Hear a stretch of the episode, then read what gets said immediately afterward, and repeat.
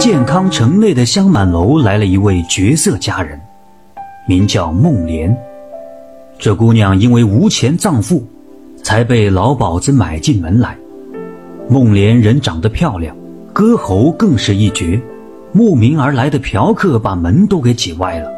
在众多的嫖客当中，有个人叫安三，是健康城守备安景忠的三儿子，他仗着老子的势力。欺压良善，无恶不作。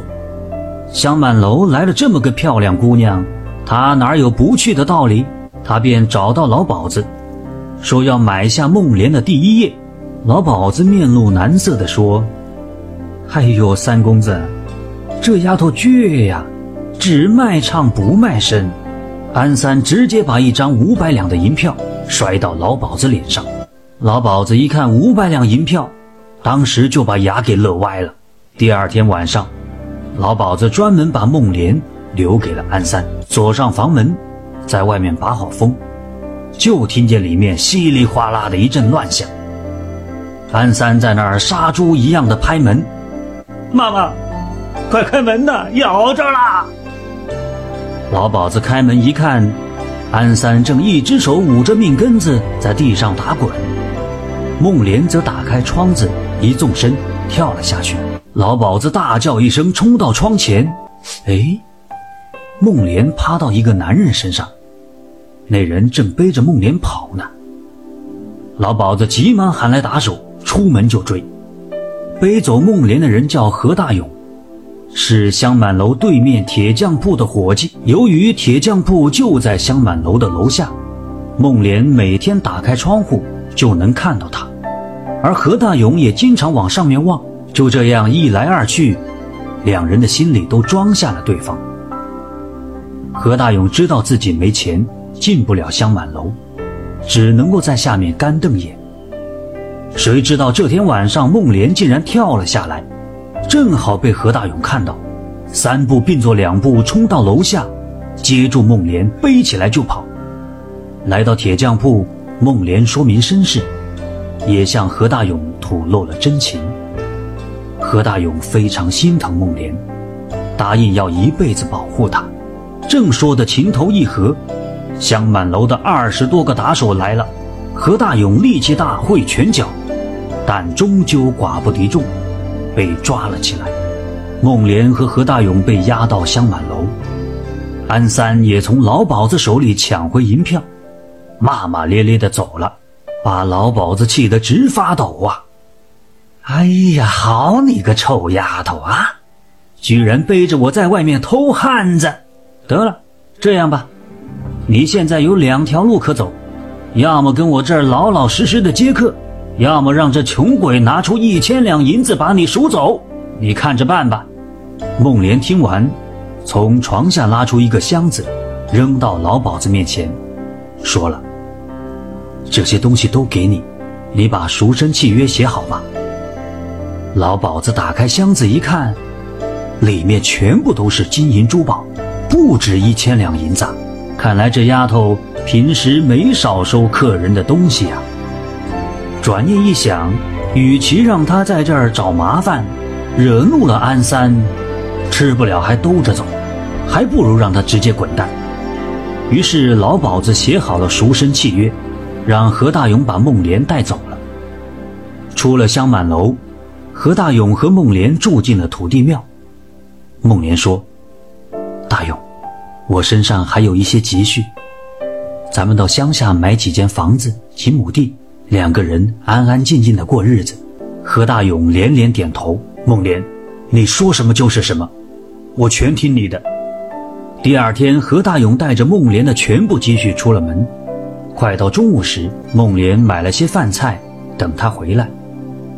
可一直等到天黑，何大勇都没见人影。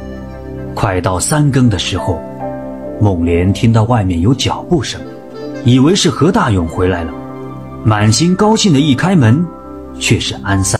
安三一脸淫笑地说：“嘿嘿嘿嘿嘿嘿嘿，小娘子，还等着那臭小子呢。”哎呀，别等了，他已经把你卖给我了，我给了他五千两银子，这小子屁颠儿屁颠儿的就跑了。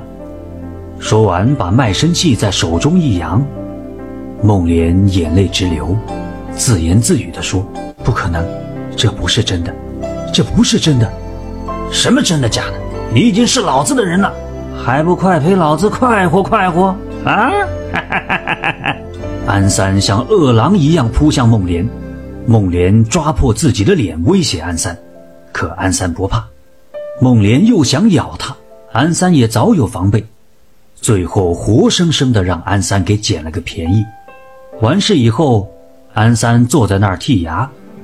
哎呀，我说小娘子，你跟着我没有吃亏，往后啊，我天天来，来一回给你一百两银子，啊，不吃亏的。孟莲早已哭成泪人，抱着头冲出屋子，在土地庙外有一口井，孟莲一头就扎了进去。安三跑过去，借着月光一看，井下一片鲜红，估计是孟莲的脑袋撞破了。安三吓得抱头就跑，再也没敢来。可是孟莲跳井后并没有死，被一个打更的给救了上来。孟莲不知道，他跳的那口井，就是当年陈后主和两个妃子藏身的枯井。那口井是陈朝的亡国之井，所以。人们就管它叫胭脂井。后来陈朝的宫殿被拆了，那口井就没有人注意，因为陈后主两个妃子脸上涂的胭脂是用上等胭脂虫制成，里面有许多虫卵。两个妃子被捉的时候一折腾一闹，虫卵就掉到井里。几十年以后，那口井里长满了胭脂虫，也变成了名副其实的胭脂井。安三不知道。井里鲜红的东西不是血，而是胭脂虫。孟莲把粘到身上的胭脂虫弄下来一闻，很香的味道。把胭脂虫捣乱抹在伤口上，几天就好了，而且面色红润，不见疤痕。负心的男人不要自己了，自己的身子又让混蛋给糟蹋了，自己大难不死，一定要找机会报仇。于是孟莲就住到土地庙里。每天从井里打上一些胭脂虫，捣烂以后当做胭脂到街上去卖。孟莲卖的胭脂又香又养颜，所以大姑娘小媳妇儿都愿意买。一来二去，孟莲就出名了，人们都叫她胭脂女。没多久，隋炀帝杨广一路寻欢作乐，来到建康。杨广乃是酒色之徒。每到一处都要挑选美女陪伴，早就听说健康美女如云，便叫兵丁抓了些美女，连同孟莲一起送进了行宫。眼前这个色眯眯的人就是隋朝的皇帝，孟莲便想借着杨广之手杀了安三。于是孟莲千方百计讨得杨广欢心，很快就把杨广给迷住了，封他为胭脂妃，还把行宫给迁到胭脂井附近。说到杨广的行宫，其实就是一辆大车，又长又宽，跟宫殿一样。据说是用九百九十九匹马拉着的。杨广带着妃子们每天在胭脂井旁边喝酒淫乐，好不自在。经过一段日子，孟莲看时机成熟，想编个理由告安三的状。忽然探子来报：“陛下，大事不好啊！秦王李世民的人马逼到建康来了。”杨广一听，立刻传旨向江都逃窜。刚逃到半路，追兵就到了。领头的不是别人，正是何大勇。何大勇并没有抛弃孟莲，而是出城的时候被安三给抓住了，强迫着写下转让孟莲的字据，按上手印，然后就把何大勇充军了。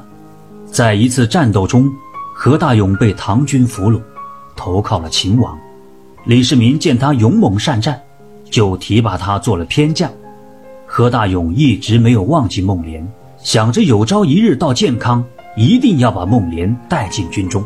这一次，何大勇奉秦王之命攻打建康，进城以后，先杀了守备安景忠，又把他儿子安三给剁成肉酱喂了狗，听说杨广刚刚逃走，又一路追杀，赶到这里。杨广在兵将的掩护下逃到江都，可妃子们却甩在路上，孟莲也在其中。何大勇把妃子们抓进营中，正好孟莲也在，便拉到身旁，诉说他们离别的缘由。原来何大勇并不是负心之人，可是孟莲已经被安三给糟蹋了，又当了杨广的妃子，他怎么对得起如此爱他的何大勇？孟莲流着眼泪对何大勇说：“大勇，我们今生无缘，你还是放我走吧。”何大勇百般挽留，孟莲就是不从，只好含着眼泪。让孟莲离开，何大勇带着人马继续追杀杨广。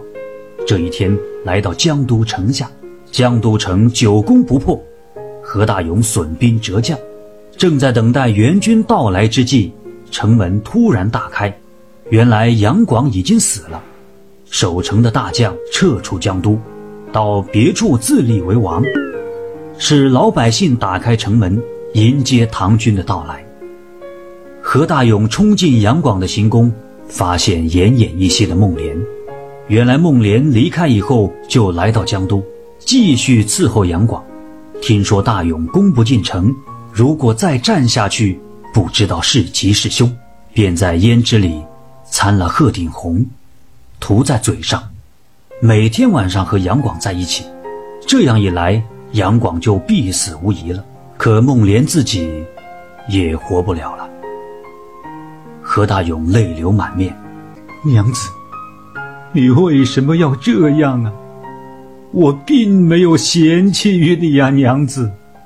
孟莲深情地说：“大勇，我能帮的也就这些了。以后你要多多保重，如果有下辈子，我再来与你相伴。”说着，流着眼泪，悄然而逝。何大勇紧紧抱住孟莲，只哭得地动山摇。几天以后，江都城的北边竖起一块墓碑，上面写着：“有情有义胭脂女，香魂永驻万古存。”听说听完故事，点赞加关注的朋友们，财源会越来越广进，家庭会越来。